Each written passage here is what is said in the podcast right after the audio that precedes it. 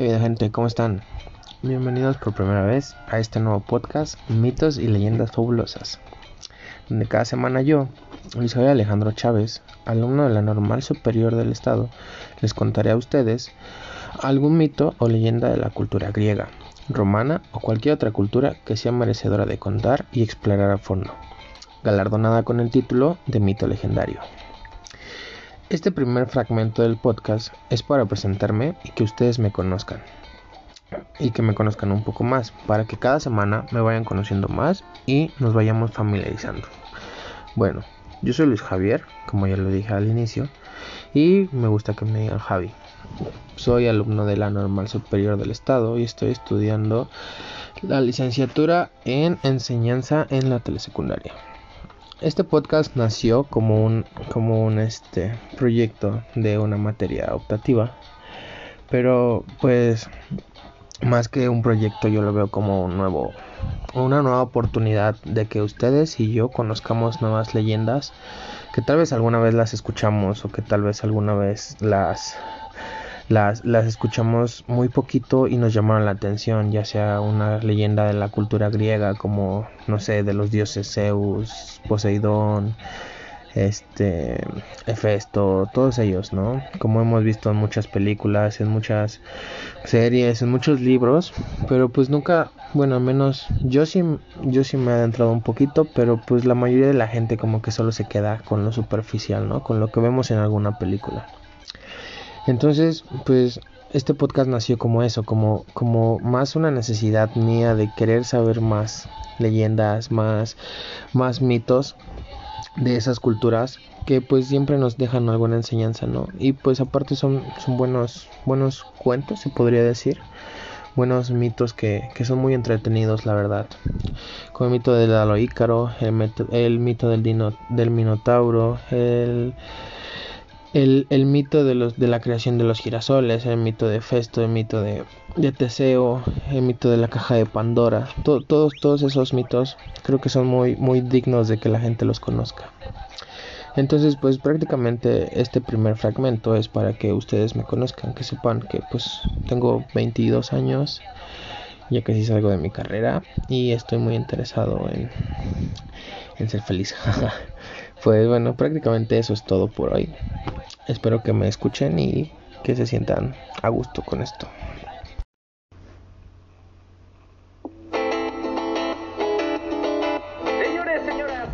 ¿Qué ha habido gente? ¿Cómo están? Bienvenidos de nuevo a su podcast preferido, Mitos y Leyendas Fabulosas. Hoy nos encontramos con el primer capítulo de este podcast. Bueno, el anterior, como saben, solo fue una presentación, entonces este sería el primer capítulo oficial como tal.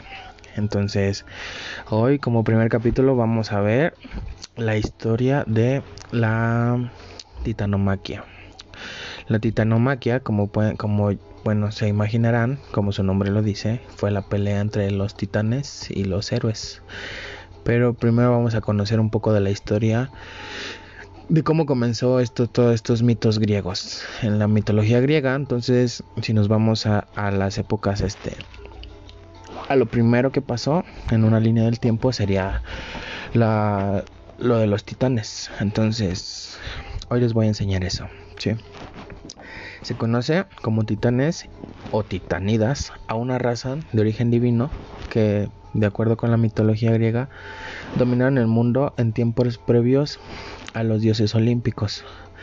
Entonces los titanes, como sabemos, estuvieron antes de los de los dioses pues de los dioses griegos como Zeus, Poseidón, Ares, Hermes, todos ellos, ¿no? Entonces, los titanes guardaban estrecha relación con los elementos y los principales aspectos de la naturaleza, desde el sol y la luna hasta los océanos, siendo dominados por el más joven de ellos, quien es Cronos, como lo conocemos es el padre de Zeus, Poseidón y Hades. Entonces Cronos, quien logró derrotar a Urano, que es, dios de los cielos, con la ayuda de su madre Gea, que es la divinidad de la tierra.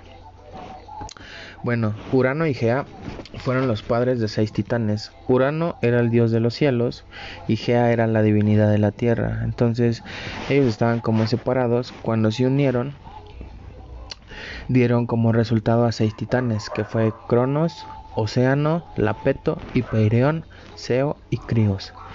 Y también a las titanidas, que fue Temis, Tetis, Tía, Rea, Febe y Nemocine. Según los escritos de Siodo, los titanes eran doce, aunque Apolodoro añade a Dion, la decimotercera y considerada como parte de Tea. Pero la descendencia de Urano y Gea no se limitaba a los titanes, ya que engendraron a los cíclopes, Arges, Asteropes y Brontes, a los ecantóquiros con sus cien brazos y a tres gigantes, Coto, Gies y Braereo. Urano mantenía a sus hijos encerrados en las oscuras profundidades de la tierra, lo que, propusió, lo que propusía la posterior rebelión de Cronos. Además, cada uno de los titanes y titanidas poseían relación o personificaban diferentes fuerzas de la naturaleza. Por ejemplo, Océanos y Tetis eran deidades del mar, mientras que Nemocine representaba la memoria, y la continuidad de los ciclos naturales, así como Seo era el dios de la inteligencia pero el más conocido fue Cronos, quien tras derrotar a su padre Urano con la ayuda de su madre Gea y tras cortar sus órganos reproductores y lanzárselos a los cielos, dieron origen a otras figuras míticas, las Erinias, Alecto, Tisífone y Megera, las Furias y otros gigantes y también ninfas. Bueno. Ahora sí vamos a empezar con la titanomaquia. Los titanes, Océano, Ceo, Hiperón, Crio, Japeto y Crono, eran los hijos de los primogénitos de Urano y Gea. Como ya vimos, ellos engendraron a los cíclopes y a los hecatónquiros, que tenían 100 brazos y 50 cabezas. Cuando apenas creció, Zeus obligó a Cronos a vomitar a sus hermanos y liberó a los cíclopes y a los hecatónquiros y se alió con ellos para vencer a sus padres como lo vamos a conocer, esa fue la titanomaquia. Entonces, eh, la, mitología griega conocía varios poemas sobre la titanomaquia. El principal de ellos y el único que se ha conservado era la Teogonia, atribuida a Hesiodo, un poema épico perdido titulado Titanomaquia y atribuido a Eodo Ciego, Tracio Tamiris. A su vez, un personaje legendario era mencionado de pasada en el ensayo sobre la música, una vez atribuida a Plutarco. Los titanes jugaban un papel prominente en los poemas atribuidos a Orfeo.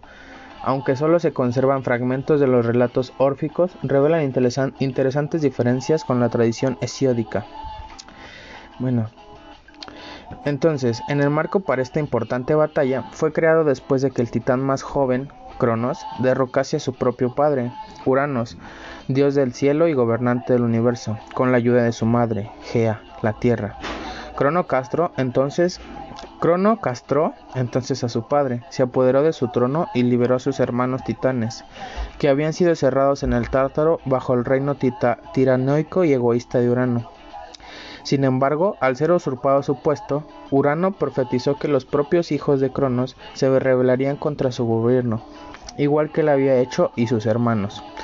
Miedo de que sus futuros hijos se rebelasen contra él, Cronos se convirtió en el terrible rey que su padre Urano había sido y se tragaba enteros a sus hijos a medida que nacían de su esposa y hermana Rea. Sin embargo, según una leyenda arcaida recogida por el geógrafo griego Pausanias en su descripción de Grecia, Rea logró esconder a su hijo Zeus y en lugar de Zeus le entregó una piedra envuelta en pañales esa piedra se la dio a cambio, bueno, se la dio como ayuda de Cronos, digo, Gea y Urano ayudaron a, a, Rea a que este a engañar a, Cronos. Entonces ellos le dieron una piedra envuelta en pañales y ellos escondieron a, a Zeus. Otros mitos también cuentan que Poseidón no fue devorado ni vomitado, sino que Rea dio a Cronos en lugar de él un potro y lo ocultó entre las manadas de caballos. Los cretenses refieren que Zeus nace cada año en la misma cueva como fuego sencillante y un chorro de sangre y que cada año muere y lo entierra. Rea llevó a Zeus a una cueva en la isla de Creta, donde éste fue criado por los curetes y las ninfas Alastea e Ida. Cuando Zeus se hizo mayor, Metis dio a Cronos una poción especial que provocó que éste vomitara los hijos que se había tragado. Zeus lo llevó entonces a la rebelión contra los titanes. Es ahí cuando comienza la titanomaquia. Antes de comenzar la guerra, Zeus reunió a sus aliados e hizo un sacrificio en el altar que le habían construido los cíclopes. Para conmemorar su alianza, este altar fue puesto entre las estrellas como la constelación de Ara, el altar. Como señal de buena aventura surgió un águila entre los cielos, que Zeus también catasterizó entre las estrellas. Entre los olímpicos, guiados por Zeus, declararon la guerra a la anterior generación de deidades, los titanes. En el bando olímpico se encontraban los otros crónidas, Estia, Hera, Demeter, Hades y Poseidón quienes habían sido devorados por su padre y ahora buscaban venganzas. La titanide Hecate también se puso del lado de Zeus, y por eso el cronida le mantuvo su dignidad como diosa con el poder de los cielos, el mar y la tierra. Por consejo de Océano, Estigia condujo a sus cuatro hijos, Kratos, Celo, Vía y Nike, al lado de Zeus. Por ser la primera en acudir a su llamada, Zeus, bueno, como dato curioso, acaba de, acaba de sonar que dije Nike, la, la, la empresa de tenis y ropa y moda y todo Nike está, está inspirado el nombre de Nike, que es la diosa de la victoria. Para que puedan sorprender a sus amigos. Bueno, entonces, por ser la primera en acudir a su llamada, Zeus hizo a las aguas de Estigia como fuente de su juramento irrevocable que Iris se encargaba de recoger en, en una cratera. Además, los hecatónquiros, seres de 50 cabezas y 100 brazos, y los cíclopes, seres de un solo ojo, que habían sido encarcelados por Cronos, ayudaron a los olímpicos. Zeus, para liberar a sus tíos, mató a la carcelera del tártaro Campe. Los cíclopes Los cíclopes ayudaron a fabricar a las famosas armas de Zeus, los rayos, el tridente de Poseidón y el casco de invisibilidad de Hades. Incluso se dice que Pan también se posicionó en el bando olímpico, emitiendo tales alaridos que pusieron en fuga a los titanes. Pan es el dios de la de la ah, se me fue el nombre. El dios como es la madre tierra, Pan es el dios de la madre tierra. Bueno, Pan se podría decir que es la madre tierra. Entonces, también Gea, la tierra que apoyaba Gea, la tierra que apoyaba al bando de Zeus, pues sus hijos, los entimanos y los cíclopes habían sido encarcelados por Crono. Envió al enorme Ofitauro, esto es, un inmenso toro con cola de serpiente que arremetió contra los titanes. Los titanes, encabezados por Cronos, incluían al menos a Seo, Crio, Hiperión, Japeto, además de los hijos de Japeto, Atlas y Menecio, y los de Crio, Pelante, Persés y Astreo. También auxilió a los titanes Egeón, hijo de Ponto, y Gea, que residían en los mares. Los hecatónquiros, para agradecer su nueva libertad, ayudaron a los olímpicos arrojando enormes piedras a los titanes de cien en cien, que terminaron sepultando a sus enemigos, dándoles así la victoria definitiva a Zeus y los suyos. Dos diosas hermanas permanecían como heraldos en los bandos, siendo Iris la mensajera del bando olímpico, en tanto que Arce la del bando titánico. Este, pues, entonces prácticamente ganaron porque Hades hizo uso de su invisibilidad para robar las armas de Cronos, mientras que Poseidón lo mantenía distraído para después ser totalmente derrotado por los rayos de Zeus. Una vez caído Cronos, los hecatónquiros, como ya lo dijimos, empezaron a lanzar piedras sobre los titanes hasta sepultarlos completamente y eso los envió a la prisión del Tártaro, que es como el inframundo. A Atlas se le aplicó como castigo el tener que soportar sobre sus espaldas la bóveda celeste. Eh, no sé si alguna vez han visto en el libro de Atlas o en cualquier imagen hay una persona cargando el planeta. Ese es Atlas y no está ahí como porque quiera hacerlo, sino porque es como castigo por estar del lado de los titanes. En lugar de mandarlo al Tártaro, Zeus le puso eso como castigo el separar la tierra de los mares. Entonces, habiendo logrado por fin la victoria, tras toda una década de guerra, los olímpicos dividieron el botín entre ellos, otorgando el dominio del cielo a Zeus, el del mar a Poseidón y del inframundo a Hades. Decidieron entonces encerrar y encadenar a los titanes derrotados en el Tártaro, las más hondas profundidades del inframundo. Se dice que Poseidón había construido los muros de bronce. Sin embargo, dado que durante la guerra Océano y los titanes Tea, Rea, Temis, Minóside, Febe y Tetis habían permanecido neutrales, no fueron castigadas por Zeus, Otros titanes que no fueron encerrados en el Tártaro fue Atlas, Epimeteo y Prometeo. Urano, el cielo, casi se había derrumbado sobre la Tierra tras la guerra, debido al enorme estruendo que había provocado la devastadora contienda bajo él. Una enorme humareda se levantó, llegando incluso al mismísimo caos. Zeus, dispuesto que, Zeus dispuso que Atlas, como castigo ejemplar, sujetase la bóveda celeste por toda la eternidad sobre sus fatigados hombros. Por su parte, Prometeo había arengado a sus parientes a que se obtuvieran a combatir contra Zeus, pues ya estaba predestinada la victoria de los olímpicos. Prometeo era un titán sabio y supo prever su destino convenciendo a su hermano Epimeteo de que siguiera sus, sus pasos y no participase en la batalla. Por eso ambos hermanos tampoco fueron castigados. Sobre el destino de Cronos existen al menos dos variantes míticos. La tradición más antigua, reflejada en ciertas fórmulas homéricas y hesiódicas, supone que Cronos habita en el Tártaro rodeado por el resto de los titanes. Una tradición posterior señala que Cronos fue luego liberado por voluntad de Zeus y que quedó reinando en las islas de los bienaventurados. Esta versión queda atestiguada en una interpolación a trabajos y días y en algunos versos de Píndaro. Los hecatónquiros quedaron montados en guardia en el Tártaro sobre los prisioneros. También Poseidón, para agradecer la ayuda que le prestó el, centimano Briareo, lo casó con su hijo Simopea. Y así fue como finalizó los 10 años, los largos 10 años de guerra en la Titanomaquia, donde quedaron los dioses que ahora conocemos. Espero te haya gustado esta, este buen mito.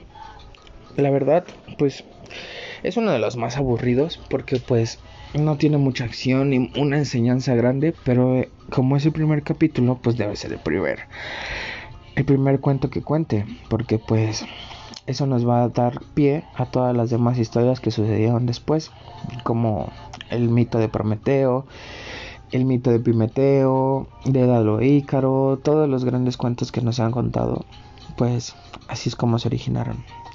Espero les haya gustado mucho y ya saben que me pueden encontrar en el mismo canal la próxima semana. Muchas gracias por escucharme.